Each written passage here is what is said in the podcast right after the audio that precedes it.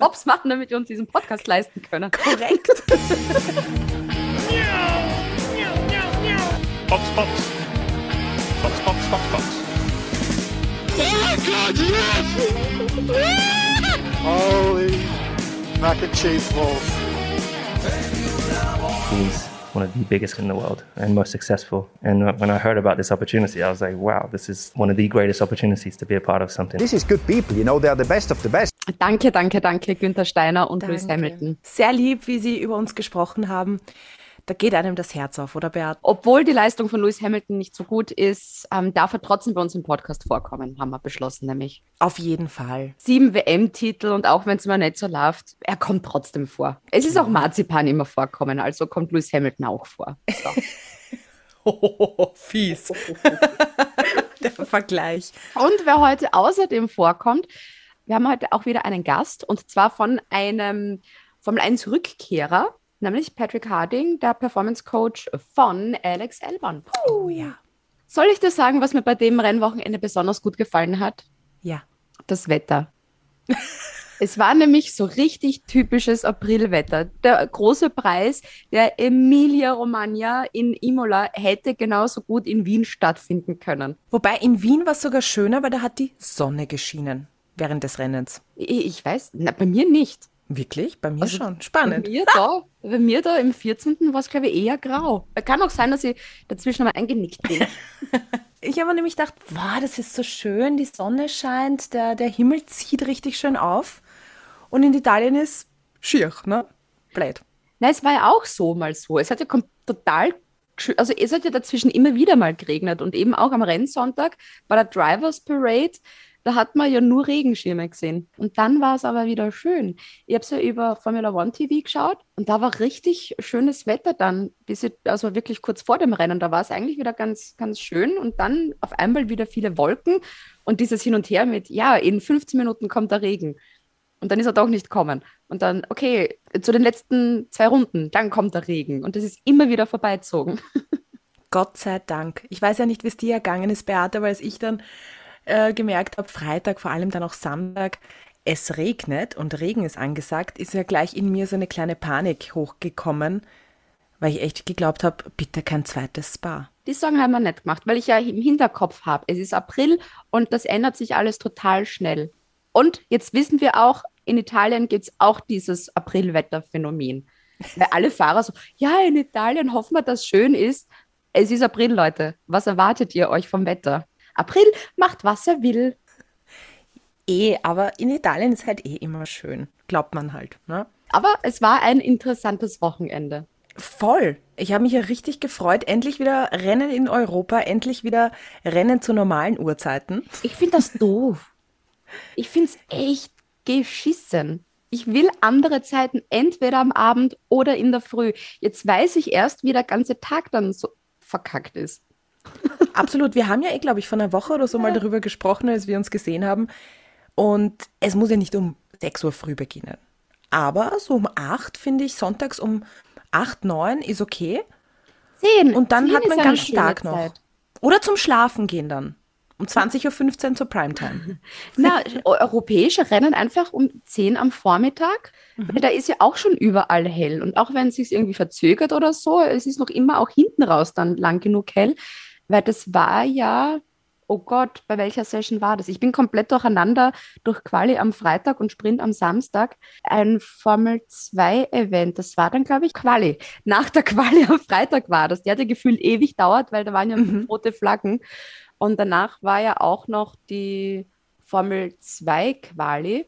Und da hast du halt schon gemerkt, dass dann finster wird. Und wenn du generell europäische Rennen um 10 schon machst, hast du einfach keinen Stress, dass für andere Rennen auch finster wird. Und wir haben noch alle ein bisschen was vom Tag. Genau. Im Hinblick darauf, Beate, jetzt wird es ja bald, bald kommt der Mai, dann kommt der Juni, dann der August, das heißt Sommer. Wir würden ja auch gerne mal so ein bisschen schwimmen gehen, ne? Ja, Sonntags. jetzt eben so, wenn du das das erste Mal jetzt hast mit um 15 Uhr. ich- Weder Fisch noch Fleisch, oder? Ich will das nicht mehr. Wir waren eh schön so ein Nachmittagsschläfer und können es von mir aus im Winter machen, wenn ich nichts Besseres vorhabe. Aber so ist das echt. Das hat keinen Lack. Weißt du, weißt du, wer auch keinen Lack mehr hat? Williams. Aber warum? Das erzähle ich ein bisschen später. Bleibt dran, liebe Hörerinnen und Hörer. Welch ein Teaser. Wow. Weißt du was, Beate, was ich echt geil fand an diesem Wochenende, mein absolutes Highlight? Es ist wieder soweit, es gibt wieder den Cool Down Room. Diese awkward five minutes, wo die Leute dann irgendwie zusammenkommen, da ist bisschen was trinken, reden, ein bisschen tun, vielleicht nicht wissen, dass sie gefilmt werden. Ich weiß nicht, ob sie es dieses Wochenende wussten. Und Das ist wie bei Big Brother. super. Wir wissen, dass überall Kameras sind. Fand ich aber extrem cool, dass es wieder den Cool Down Room gibt. Ich meine, da gab es so in den letzten Jahrzehnten so viele geile Momente. Ich meine, der Kappballwurf von zwischen Rosberg und Hamilton beim USA Grand Prix und Multi 21 Beate, damals zwischen Vettel und Weber. Also legendäre Momente Ja, im also Down Room. dieser Cool-Down Room, das, das ist immer so eine Mischung zwischen ganz komisch und irgendwie auch cool. Ha, vielleicht heißt er deshalb Cool-Down Room, weil er einfach cool ist. Ja, aber ich, das ist so, du hast eben gerade ein Rennen hinter dir und was redest du dann auf einmal mit den Menschen? Ich stelle mir das so ganz komisch vor. So, wenn du mit Leuten in einem Raum bist, die du zwar vom Namen her kennst, aber jetzt nicht weißt, was, was redest du mit denen? Boah, das Wetter war heute echt komisch, ne? April, ha? Und natürlich auch ganz groß, es war ja auch wieder ein Sprint. Das heißt, das Qualifying war am Freitag, dann am Samstag der Sprint und am Sonntag dann das Rennen. Ich fand den Sprint ganz cool. Ich finde, da hat man auch wirklich schön gesehen, wie die ganzen neuen ähm, Regulations funktionieren, weil da ist eigentlich fast immer ohne DRS überholt worden. Auch eben äh, das, das eine Manöver von Verstappen und Leclerc, das war eigentlich ganz lässig. Ich hatte ein bisschen nämlich Angst dann gehabt, eben, da die dann wirklich so gute Daten haben zum Rennen, eben was die Reifen angeht, was die Performance angeht und so weiter und so fort, dass das Rennen dann vielleicht langweilig wird, eben durch die freie Reifenwahl, die ja dann auch heuer ist. Ne? Wenn das dann alles immer dann wirklich zum allerbesten ausgenutzt wird, dass es dann beim Rennen fürchterlich fad wird. Ich meine, ja, es war dazwischen wirklich fürchterlich fad. Das stimmt. Anfang und Ende waren eh cool, aber ich fand den Sprint ganz, ganz, ganz okay. das ist für mich immer so ein kleines Mini-Rennen. So äh, wie so eine kleine Generalprobe. Fand ich besser als das Qualifying, weil das Qualifying hat sich ja durch wie viele 4375 rote Flaggen ein bisschen gezahlt. Aber war, war nett, ja. Und da merkst du halt wieder, es gibt dann eben die Verlierer und eben dann auch die Gewinner. Zum Beispiel Carlos Sainz hat ja das große Glück gehabt, dass er dann doch von ähm, P10 wieder auf P4 dann vorgefahren ist. Und dann hast du halt sowas wie beim Guan Yu Zhou und beim Pierre Gasly, wo es halt dann komplett daneben geht. Gehen wir die Teams durch. Williams.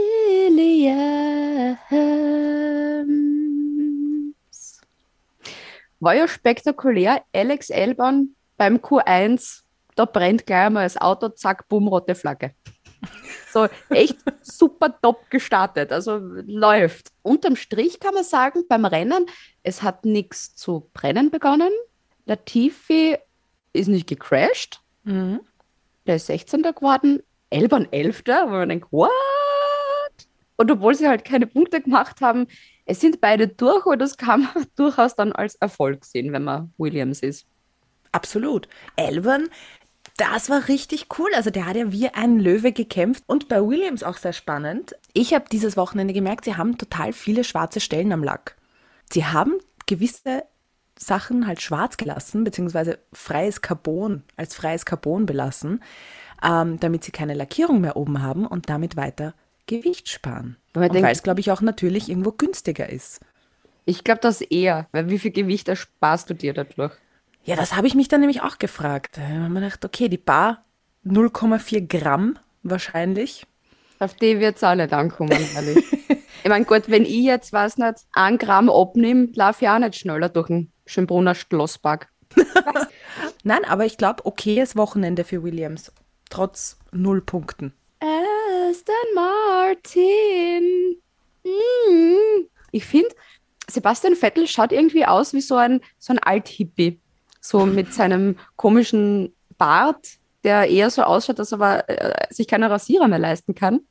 Und eben mit diesen längeren Haaren. Also ich finde, wenn der dann noch mit einer Gitarre durch den Grid geht, der ist der, ist der absolute Hippie geworden. Und eben auch, wow, rettet die Umwelt. Save the planet. Aber es war cool, dass bitte Vettel im Aston Martin im Qualifying ins Q3 gekommen ist. Also da habe ich mal geschaut wie ein Autobus. Mhm. Oberorg, es waren beide in den Punkten. Es sind beide in die Punkte gefahren, Caro. Irre. Vettel. Achter, Stroll Zehnter. Ich bin immer noch geschockt. Das heißt aber, es gibt jetzt kein Team mehr, die keine Punkte haben. Jedes Team hat Punkte. Und was man da auch noch, glaube ich, hervorheben muss, Aston Martin sind somit dann eigentlich das einzige Team neben Red Bull, das mit beiden Autos in den Punkten war. Urgut. Wer hätte das gedacht von Aston Martin? Sind, glaube ich, alle überrascht, dass das dann so passiert ist. Sie Ja. selber auch so, wow, oh mein Gott, beide Autos in den Punkten. Party. Richtige Schadensbegrenzung eigentlich für das, was war bisher. Schlecht, die eigentlich sind. Ja. Und ein gutes Wochenende für Aston, wenn man sich aufs kleine Ziel konzentriert, nicht mit null Punkten in dieser Saison auszusteigen. Ja. Ich glaube, Lawrence Stroll hat aber auf die Pauke gehauen und jetzt haben alle so Angst vor dem, Das glaube ich auch. dass sogar die anderen Teams gesagt haben, so, boah, fahrt's vor. Und ich hoffe, dass jetzt auch ein bisschen aufgehört wird, darüber zu reden, ob jetzt Vettel aufhört oder nicht. Da, wird ja, da wurde ja über das gesamte Wochenende in der Gerüchteküche gekocht. Ähm, ja, ich finde, wir sollten aufhören, darüber zu reden, sondern es mal genießen, dass er noch fährt und er wird es eh früh genug sagen, wenn er aufhört. Genau. Alpine. Alonso raus in Runde 7. Also bei denen ist jetzt jetzt auch nicht, das war echt auch nicht so ein cooles Wochenende. Ocon, dieser unsafe Release dann hinterm, hinterm Hamilton, hat dann die 5-Sekunden-Strafe bekommen. Äh, Und der ist dann lustigerweise 14. geworden, weil eigentlich durchs Ziel ist ja Hamilton noch als 14. Und durch die 5-Sekunden-Strafe ist dann Hamilton noch 13. geworden und Ocon dann auf die 14 gewandert. Das war ein Schaß-Wochenende für Alpine. Für das, dass die jetzt wirklich die letzten Rennen wirklich eigentlich konsequent okay waren. Ja, schade für den Fernando. Es hätte ja so schön ausgesehen, aber ich habe ja am Anfang geglaubt, das war wirklich eine Berührung vielleicht im Fight mit Lewis Hamilton. Aber tuck, war die Abdeckung weg. Und dann hieß es nur mehr in einem Funkspruch, wie groß ist denn der, der Schaden? Sehr groß. Groß, ja.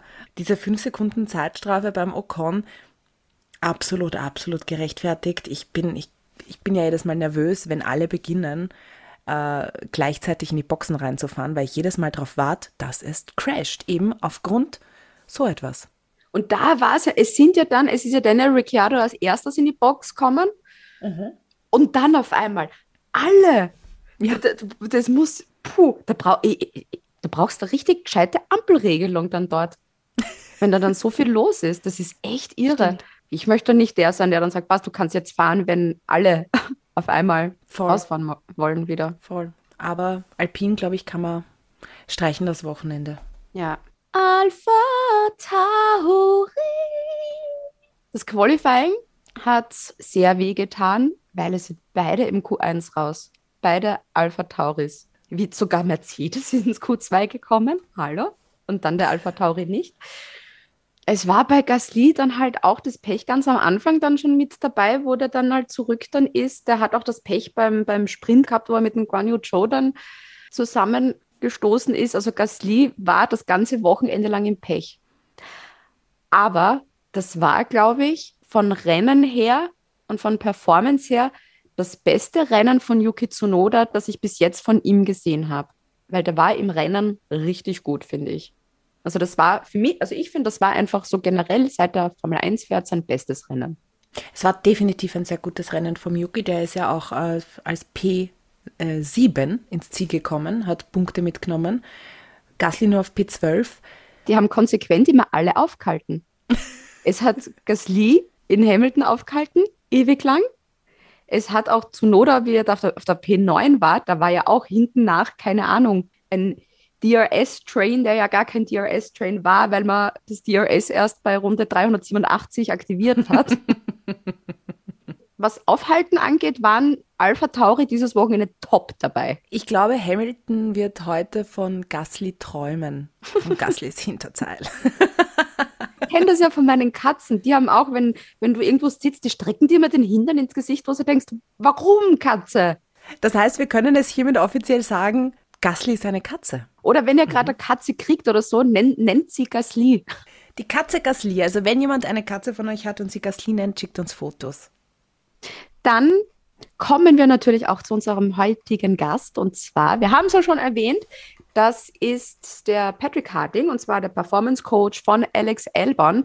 Ich glaube auch einer der sympathischsten Menschen im Paddock. Und er hat uns mal ein Foto geschickt von einem Formula One Heferl, wie er beim Red Bull Ring war.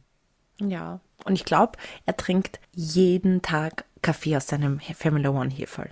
Und wenn ihr auch so ein tolles Formula One Heferl haben wollt, das könnt ihr natürlich bei uns im Webshop kaufen, weil mit jedem Kauf unterstützt ihr unseren Podcast. Ist ja nicht so, dass das Ganze gratis ist, gell? So einen Podcast hochladen und so. Ne? Das muss alles gezahlt werden. Kann es euch kaufen. Oder natürlich Leclercs ausgeben, da freuen wir uns auch immer. Und das alles findet ihr auf unserer Homepage auf www.formula1.at.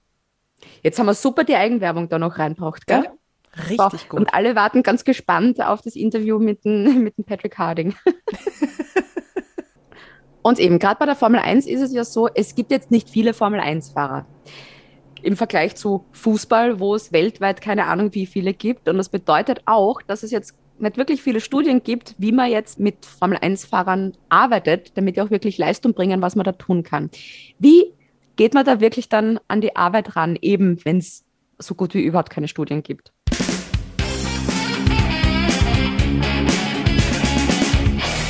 it's that's a really good point. I mean, for the money that is invested in Formula One, the level of research into actually the physical performance mm. side of it is tiny. If you if you look at rugby, football, Olympic sports, I, I can go into I can go into one of my databases or Google Scholar and, and, and look for an article and I'll get 50 research articles mm-hmm. all talking about the same topic in, in ever so slightly different ways. Or I'll find systematic reviews that are reviewing multiple papers on the same topic. You type in motorsport into any of those search engines and you might get one or two really poor quality studies. It's incredible.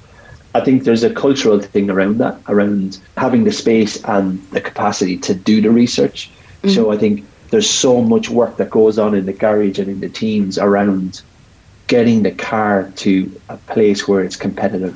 So that's generally the focus of the engineers and the technical side of the team is how do we make this car as quick as possible so that it's competitive. If I'm a performance coach and I'm walking into the engineers room and I'm saying, oh, actually, you know, today when we're doing some running, I'd like to test this and I'd like to test that. And they're a bit like, well, it's costing hundreds of millions of pounds to get this car to this point so that we have this time on track and you're asking for time to measure heart rates or so I think there's probably a little bit of a blocker there around the value that the team see in somebody like me coming and trying to get that research. The flip side of that is there's obviously things that I collect that I could do some research on, but what's, there's also the value question in okay, so I collect things like Alex's urine concentration in the morning and his body weights and body weights pre and post sessions and I have the temperatures. So there's things I could measure and I could I could evaluate around that. But then again, what value is that giving to the community of performance coaches that maybe want to get involved in motorsport? So is it research for the sake of research or is research that's really going to inform practice? And and that's the vital question there. I guess that's probably one of the main sticking points is having the access to do the research in the context of, of I guess how under time pressure these teams are and mm. also the cost. The other is the value in research is the number of participants you can get, right? So the bigger the end number, the more value you have in your results. So if I have a study with 200 people, then the quality of my results are much more applicable to the general population or the population of people that I'm testing. So if I have, if I'm looking at sprint kayakers and I've got 200 sprint kayakers who are at, working at an international level, and I'm assessing them all, then those results are really applicable to sprint kayakers who are at an elite level. The nature of Formula One is we all exist as teams individually. Mm-hmm. So you've got two Formula One drivers in each team, maybe a test driver. Even if you did some good research within a team, how applicable are those results? Because your end number is so small. Yeah. Then you're asking, okay, is there a willingness across teams to allow all of those drivers to be tested.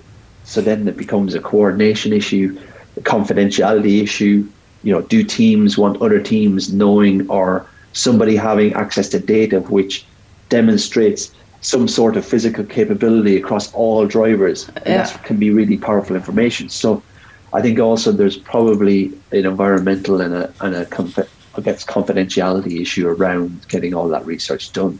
We will see what will happen over the next years. you know, I'd love to work a little bit more around heart rate and G force and, and try to understand a little bit more about the physical demand on the body in the car. So we, we make assumptions. Um, Yeah. and, and very much going back to part of your original question was how do you then train an athlete to be capable of being in the Yeah. car? Well, we do have a little bit of information around the kind of neck stresses and neck loads that they take. You know, we can, you know, roughly calculate based on G force um, of corners, kind of what kind of neck capacity they would require. I think one of the things you will see across the paddock is some really good collaboration between coaches. So, mm-hmm. look, there's information that I wouldn't share with another coach, but actually, you can have really good conversations with other performance coaches about their experiences and their types of training and how their drivers respond to different conditions. So, you formulate your own philosophy based on all of those. So, like I said, the little bit of research that's out there, reverse engineering what it is that that individual needs to do, and then working back to those physical characteristics that make them successful at that, but also you know having peer discussions about other drivers and other coaches' experiences. Um, so there's there's no book that you can pick up that will teach you how to train a Formula One driver. Ja, und bei Alex Albon bin ich echt gespannt, wie das ähm, bei ihm dann weitergeht. Also wie so generell seine Karriere dann noch weiterlaufen wird. Ich, ich stelle mir das gerade da immer dann so schwierig vor, eben wenn du Red Bull-Fahrer warst und dann eben dann durch Williams dann doch irgendwie wieder reinkommst. Wie, wie, wie schaut das dann aus? Stellen die dich dann bei Red Bull wieder ein, weil du total viele Geheimnisse ausplaudern kannst? Okay, aber wer will Geheimnisse von Williams haben, ist auch irgendwie blöd, gell? Ich glaube, diese Frage hat sich somit selber erledigt. Brauche ich also nicht mehr beantworten, Beate, meine Theorie. es ist doch für Albon besser, in der Formel 1 zu sein, bei Williams die Nummer 1 im Team zu sein, als Bei der eine DTM. schlechte Nummer 2 Ach so. bei Red Bull. Vielleicht wäre er ja gut. Red Bull hat ihm nie eine Chance gegeben. Ich finde finde das noch immer, vielleicht, der hätte einfach mehr Zeit noch braucht. Und dieses Red eine Bull Jahr, bisschen nicht, schnell. Die brechen wir schnell ab, diese Beziehungen. Potenzielle gute Beziehungen werden abgebrochen. ja, und dann ist er eben drin, bekommt wirklich keine andere Chance mehr, so wie es eben Gasly gehabt hat. Und dann bist du halt ein Jahr weg und ein Jahr ist, ist halt viel. Und apropos weg vom Fenster und wieder da. Beste Überleitung ever. Kevin Magnussen hat das beste Quali-Ergebnis für Haas ever eingefahren. Der ist bei der Quali Vierter geworden. Oh mein Gott. Geil. Okay, beim Sprint die Reifenwahl hätte ein bisschen anders sein können, aber es ist, wie es ist. Aber Mick Schumacher hat sich beim Sprint dann auf P10 verbessert. Also die waren da, das hat eigentlich so bis, bis Samstag eigentlich ganz okay ausgeschaut, weil unterm Strich kann man sagen, wenn du dann so in, einer, in so einem Rennmodus unterwegs bist, wie eben beim Sprint, habe ich mir schon gedacht, der Haas wird sich den P4 sicher nicht halten. Da gibt es andere, äh, schnellere Autos vielleicht, eventuell am Grid, die dir da gefährlich werden können. Aber Mick sensationell dann auf P10 und gleich nach dem Start am Sonntag. Ratzfatz ist es gegangen, war der auf einmal auf P17. Nach seinen zwei Drehern, glaube ich, hat er echt dann nur ein bescheidenes Wochenende gehabt und die Top 10 verpasst. Aber ich habe ein Günther Steiner Interview gesehen, nachdem ja jetzt Haas erfolgreich ist, äh, wird auch Günther Steiner viel öfter zu Interviews gebeten. Und er hat sich dann darüber beschwert, dass zum Teil von Andreas Seidel behauptet wurde, dass etwas nicht konform ist bei ihnen im Auto, weil sie jetzt so gut performen im Vergleich zum letzten Jahr. Und der Steiner war dann extrem sauer, weil er gesagt hat, dass er das ziemlich unsportlich findet, weil ja, sie haben letzte Saison, sind halt mitgefahren, weil sie sich auf die diesjährige Saison äh, konzentriert haben und dass man nicht einfach cool sein kann und sportlich sein kann und sagen kann, hey, gute Leistung. Wenn es bei euch halt nicht rennt oder wenn es bei uns nicht rennt, bei euch rennt es gut, gute Leistung. Das würde ich aber auch nicht ich machen. echt. Also als Konkurrenzteam, das sage ich auch nicht, wenn ich schlecht bin, freue ich mich für euch, wenn ihr besser seid. Naja, aber dann darf ich mich auch nicht aufregen und sagen, naja, ihr seid jetzt besser und ähm, bei euch ist sicher irgendwas nicht konform. Dann halte ich die Klappe und kümmere mich um meinen Scheiß. Dann sag das bitte auch mal Christian Horner, der gefühlt sieben Jahre durchgesudert hat. Kein Problem. Wenn wir das nächste Mal telefonieren, rede ich nochmal mit ihm. Die Sorge ist halt dann einfach, wenn du eben einen Mercedes mit einem Haas dann fighten siehst. Eben das mit, Magnussen und mit Russell, das ist ja auch sehr lang gegangen. Ich gedacht habe, eigentlich, das ist so, wenn mir das letzte Saison oder vor zwei Saisonen jemand gesagt hätte, dass ein Mercedes mit einem Haas sich wirklich bettelt, ich, ich hätte gelacht. Definitiv. Ich bin nur gespannt, liebe Beate, ähm, wie sich Mick Schumacher einfach tun wird. Ich weiß, er ist ein richtig guter Fahrer, hat gute Sachen gewonnen, die F2 Championship, aber er wird irgendwann einmal, wenn er bei Ferrari fahren möchte, Kevin Magnussen mal schlagen müssen. Ja, und er hat halt selber auch einen Fehler gemacht. Der eine Dreher, mhm. das war halt wirklich einfach nur sein Fehler. Und das war auch damals bei der Quali, wo er den wilden Crash Cup hat. Auch das war eindeutig sein Fehler. Also Bisschen ich sehe den absolut oben. nicht im Ferrari. Ich auch nicht. Und jetzt mal schauen, wenn sich, äh, die sind jetzt von Alpha Tauri einen Punkt entfernt, also die sind doch sehr weit jetzt zurückgerasselt. Mhm. Wenn man bedenkt, dass die wirklich Anfang der Saison, also nach dem ersten Rennen, noch P4 waren bei, bei den Constructors, jetzt sind sie nur noch auf P8. Also da merkt man dann schon, dass sich das jetzt auseinanderzieht und dass es dann doch jetzt, äh, dass es jetzt repräsentativ wird. Und vor allem da siehst du auch, wie wichtig es ist, dass beide Fahrer richtig gut fahren und am besten beide Fahrer in die Punkte kommen. Ja, und das ist halt das Schwierige. Mhm. Eben, es ist so bunt durchgemischt. Es war ja auch nach der Quali, da waren die erst die Top 5 Plätze, das war alles aus verschiedenen Teams. Das war komplett durchgemischt. Also, und eben gerade so Mittelfeld und so, das dürfte, oder so hinteres Mittelfeld, das dürfte sehr knapp dann hoffentlich dann, ich meine, im Prinzip ist mir wurscht, was ich im Mittelfeld tut, ja, weil im Endeffekt zählt eh nur, wer Konstrukteure gewinnt. Für mich, für die Teams sieht es natürlich anders aus von, von Windkanal Testzeiten her. Wird Williams ganz viel haben, wenn sie letzter sind. Kriegen ja dann am meisten. Ich bin echt gespannt, wie es weitergeht. Alfa Romeo. Bottas macht da eigentlich einen guten Job und er hat, glaube ich, so ein paar Eier gefunden zu Ostern.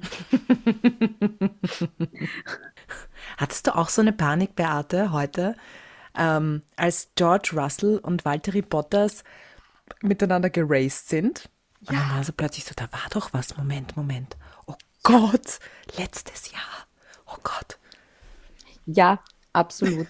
Diesmal war es ja umgekehrt, dass er Bottas hinten war und der ist dann schon gescheit genug, dass er im Alfa Romeo dann keinen Blödsinn macht, weil da sind die Punkte noch wichtiger als.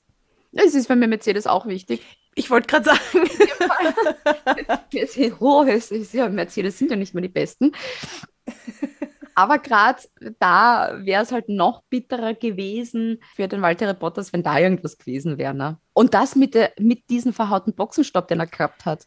Ich wollte gerade sagen, hast auch so, das war heute so alles ein bisschen ein Panikmoment beim Bottas. Mhm. So, Gott, bitte nicht die Radmutter. Ja. Bitte nicht mit George Russell zusammenstoßen. Ja, Bottas Fünfter, also wieder tippitoppi für Alfa Romeo.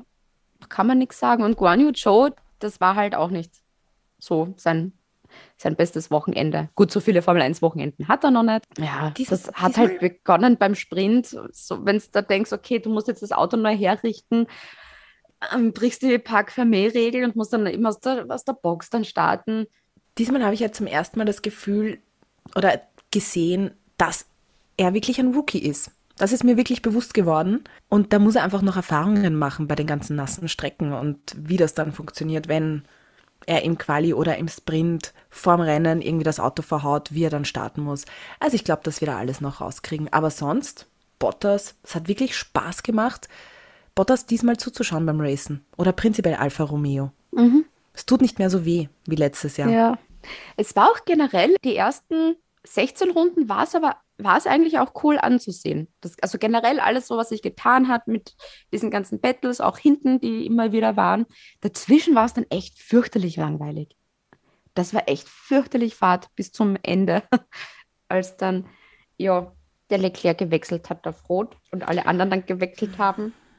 Und ja, aber bis dorthin fand ich Rennen dann generell dann zart, weil das hat sich, da hat sich dazwischen einfach nichts getan. Ich fand's auch, ich habe mir teilweise ein bisschen so ein paar Tröpfel Regen gewünscht, wie es auch die ganzen Ja. Kollegen aus der Boxengasse gesagt haben, mit in 20, Re- äh, in 20 Runden kommt der Regen, in 15 Minuten kommt der Regen. Da habe ich gedacht, na dann bitte, dann macht's mal endlich gescheit Regen, damit sich da wieder was tut. Aber ja, Eben gerade so, so viel Regen, dass sie wieder auf die Inters hätten zurückwechseln. ganz genau.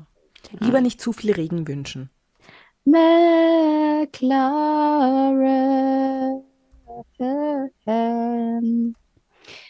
Das sieht man so schön, wie Freude und Leid nebeneinander liegen. Daniel Ricciardo, P18. Gott sei Dank sind zwei ausgefallen, sonst wäre er fix auch letzter gewesen. So ist wenigstens in Gänsefüßchen nur P18 und nicht P20. Und Norris auf dem Podium, der sich vermutlich selber fragt, oh, oh, oh was ist da los? Ich, ich stelle mir das so lustig, weil der war ja, glaube ich, das ganze Rennen quasi allein unterwegs. Da war vor ihm niemand, da war hinter ihm niemand. Ich frage mich da, was machst du dann, wenn du da allein unterwegs bist? Ich glaube vielleicht, also ich glaube, dass der sicherlich an irgendwelche Songs denkt, ein bisschen durch die Luft schaut. Er kennt ja die ganze Strecke eh auswendig, schaut er so ein bisschen, ah, da drüben fährt der Regen, Ah, die Wolke zieht vorbei. die Wolke zieht weiter, da drüben ist das, mhm, cool, cool. Da sind wieder Ferrari-Fans. Ja, Aber ein McLaren am Podium. ist schön, tut gut. Wobei, ich wünsche es ihnen eh, soll man absolut nicht falsch verstehen, aber mm, ich hätte halt dieses, ich hätte halt wirklich Ferrari gegönnt, ne? Ja, absolut. beim Heim Grand Prix. mm, Ich muss auch sagen, ich, hätte, ich habe mich ja wirklich gefreut für den Danny. So geil, das ist ein tolles Wochenende. Im, Im Sprint waren ja beide McLaren auf 5 und 6. Also echt gut. Vor allem für den Danny. Und dann, dann rutscht er irgendwie aus und crasht in den Science. Und, das sei, und man, dann merkt man halt, der Danny hat es halt geschafft, in dieses Kiesbett reinzufahren, nicht allzu viel Gas zu geben und dann wieder langsam, aber doch rauszufahren. Und der Science ist einfach hängen geblieben. Und das war bitter. Ja, das ist auch, wenn du so wie in Dennis Situation, da weißt du ja schon, oh, oh, oh, da passiert jetzt irgendwas. Und Sainz hat es halt unerwartet erwischt. Das heißt, der Danny war ja schon darauf eingestellt mit, oh, das könnte jetzt ins Kiesbett gehen. Und da bist Ja. du schon ganz, ganz anders dann unterwegs, als wenn du dann davon überrascht wirst. Ne? Danny, was machst du? Das war echt nicht toll. Bitter. Ich weiß gar nicht, was ich zu McLaren so, und das ist so gut oder schlecht. Ich will jetzt, dass ihr entweder gut seid oder dass ihr entweder schlecht seid. Mercedes. So wie das geklungen hat, Beate, so war das Rennen für sie. Oder das gesamte Wochenende. Das tut beim Zusehen schon, schon, schon richtig, richtig weh.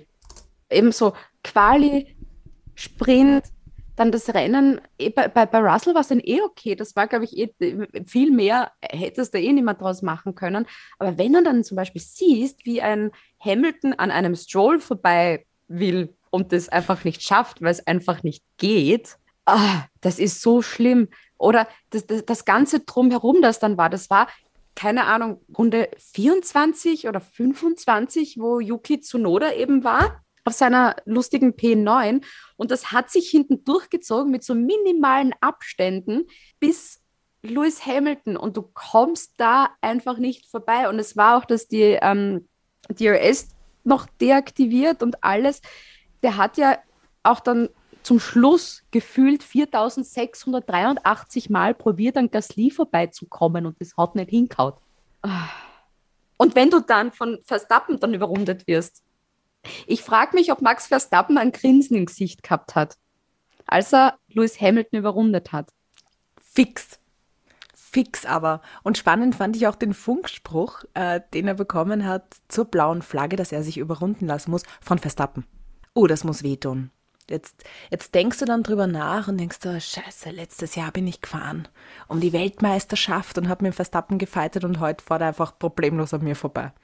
Das Ja. muss so, ich glaube auch, dass das vom Mindset her für, einen- für einen Hamilton, für einen Russell eher nicht, weil der ist das ja gewöhnt. Der ist wahrscheinlich nur verwirrt, wieso der Mercedes jetzt so fährt. Aber für einen Hamilton und das Mindset muss es echt heftig sein. Du bist jahrelang da im dominanten Team und dominierst alles, ja, und bist urgut. Und dann plötzlich sowas. Ja. Also Das ich bin vom- gespannt, ob er irgendwann einknickt. Das glaube ich nicht. Ich, ich, das ist auch eben bei den ganzen, na, bei den ganzen Pressekonferenzen und so. Und, und wenn du rundherum eben die ganzen Clips mitbekommst, es ist Hamilton einfach total gut drauf. Der ist einfach total gut drauf und nach wie vor sehr locker drauf, weil er eben weiß, okay, der Mercedes ist gerade nicht so, wo er sein soll und damit lebe ich halt jetzt, weil es ist jetzt so, wie es ist. Eben, gerade so bei Pressekonferenzmomenten, die, der hat eben dieses herzliche Lachen dann. Und ich mag das so sehr, wenn Hamilton lacht. Der hat so ein lustiges Lachen. Dieses. Der hat so ein extrem lustiges Lachen. Und das hat er eben nach wie vor. Und deshalb, ja, ich finde, ich, natürlich ist es jetzt nicht cool, wenn gerade alles so daneben läuft, aber ich glaube jetzt nicht, dass er da einknicken wird. Für das ist er mental einfach auch so stark und, und gesettelt. Na, ich glaube, es ist eher schwierig für George Russell, wenn du dir denkst, ma, ich dachte, ich komme da jetzt in ein Weltmeisterteam und dann, äh. Ja, der hat sich das auch anders vorgestellt. Aber Toto Wolf hat wenigstens Hamilton dann angefunkt und gesagt, hey, es tut uns so leid, das ist echt scheiße gelaufen. Das ist gerade echt nicht leibernd. Voll. Ich bin sehr gespannt, ob sie es schaffen, dorthin zu kommen, wo sie sein wollen. Also ich weiß nicht, ob es Miami sein wird. Ich weiß Ja. nicht, ob es Barcelona sein wird. Ich weiß nicht. Ab, ab da. Wenn sie in Europa zurück sind, dann werden sie besser. Ja. Na, aber dafür lernt man dann Podien wieder zu schätzen oder Punkte. oder ein Einzug ins Q3. Es sind die kleinen Dinge des Lebens. Ja. Kommen wir zu.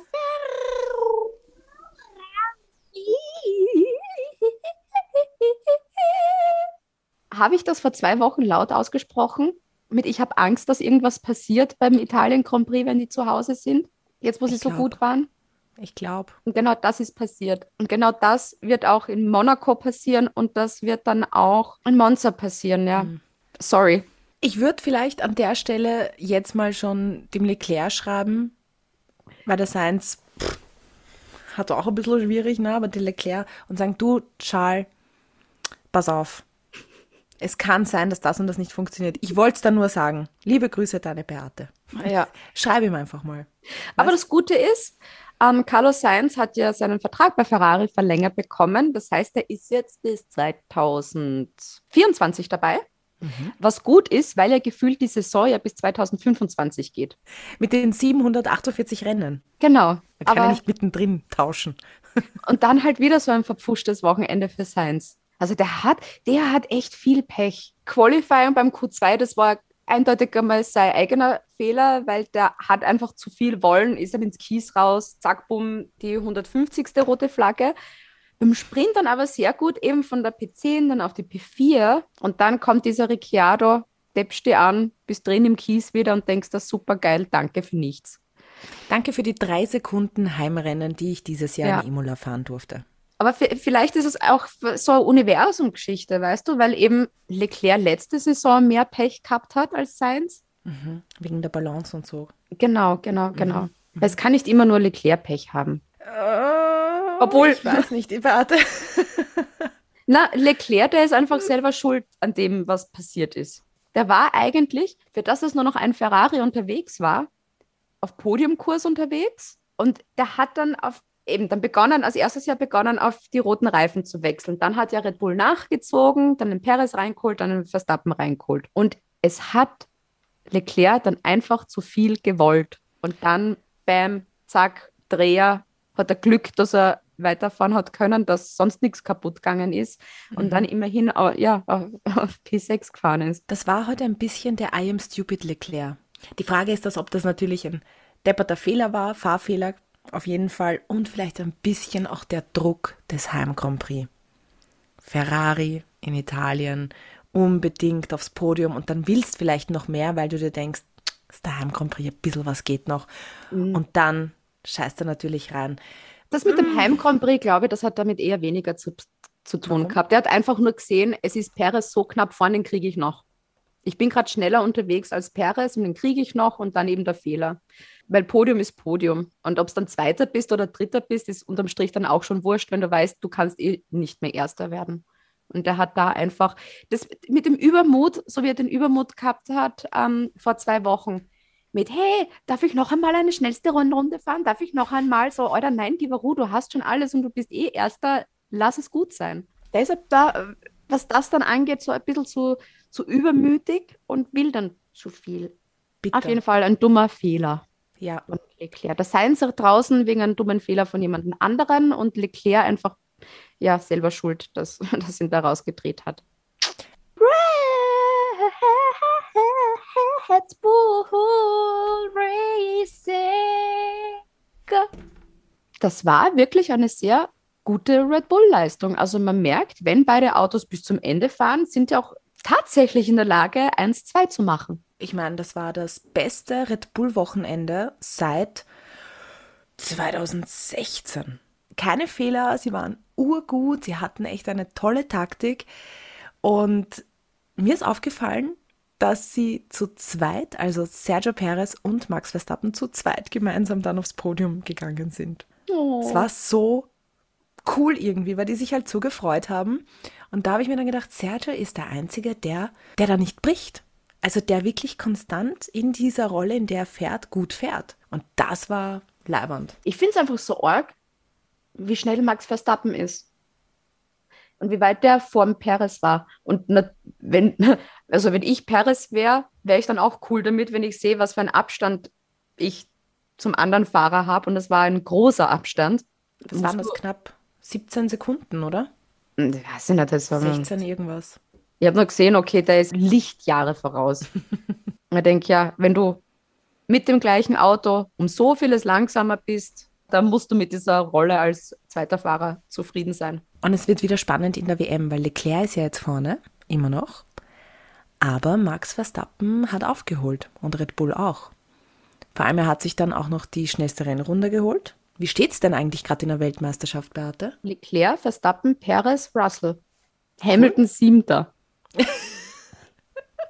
oh Gott.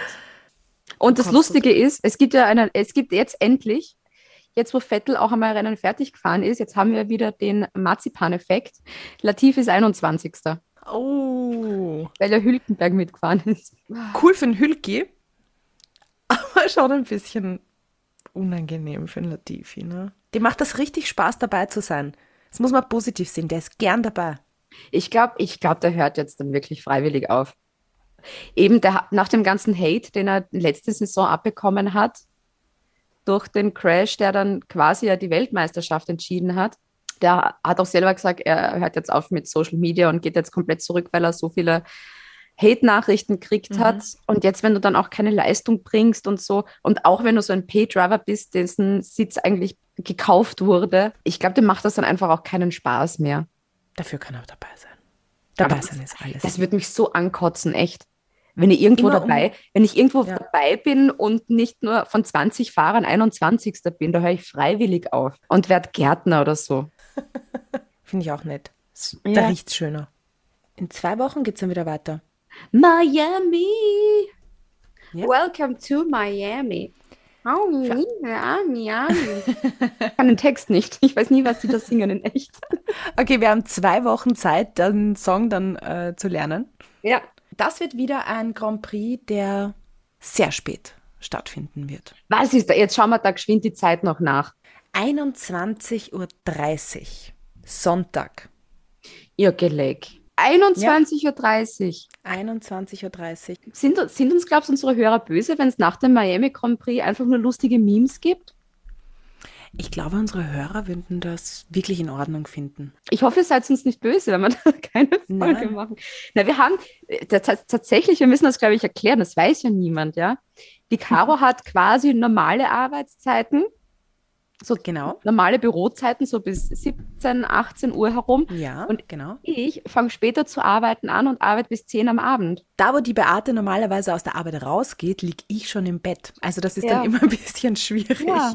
Und da dann um 11 am Abend zu beginnen zum Aufnehmen, das ist halt wirklich ein Schatz. Oh Gott. Um elf, wenn nichts passiert, Beate. Ja, wenn nichts passiert, das ist ja das Nächste. Stell dir vor, wir entschuldigen uns jetzt schon mal, wenn es Ja. Kommt. Ich hoffe, ihr mögt uns trotzdem noch, weil das ist ja, Formel 1 ist ja nicht nur eine Leidenschaft für uns, sondern auch ein Hobby. Wir haben ja Jobs zum Überleben. wir müssen ja Jobs machen, damit wir uns diesen Podcast leisten können. Korrekt. Ja, dann Ja. hätten wir das auch besprochen, gell? Ja. Ja. Deswegen wünsche ich dir, liebe Beate, und auch allen Hörerinnen und Hörern jetzt schon mal viel Spaß in Las Vegas.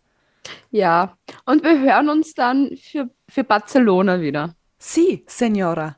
Ich überlege gerade, ob mir auch was Spanisches einfällt.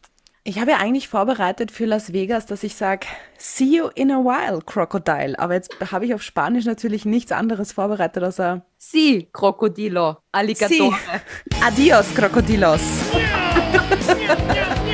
Fox, Fox. Fox, Fox, Fox, Fox. Oh my god, yes! Holy mac and cheese balls.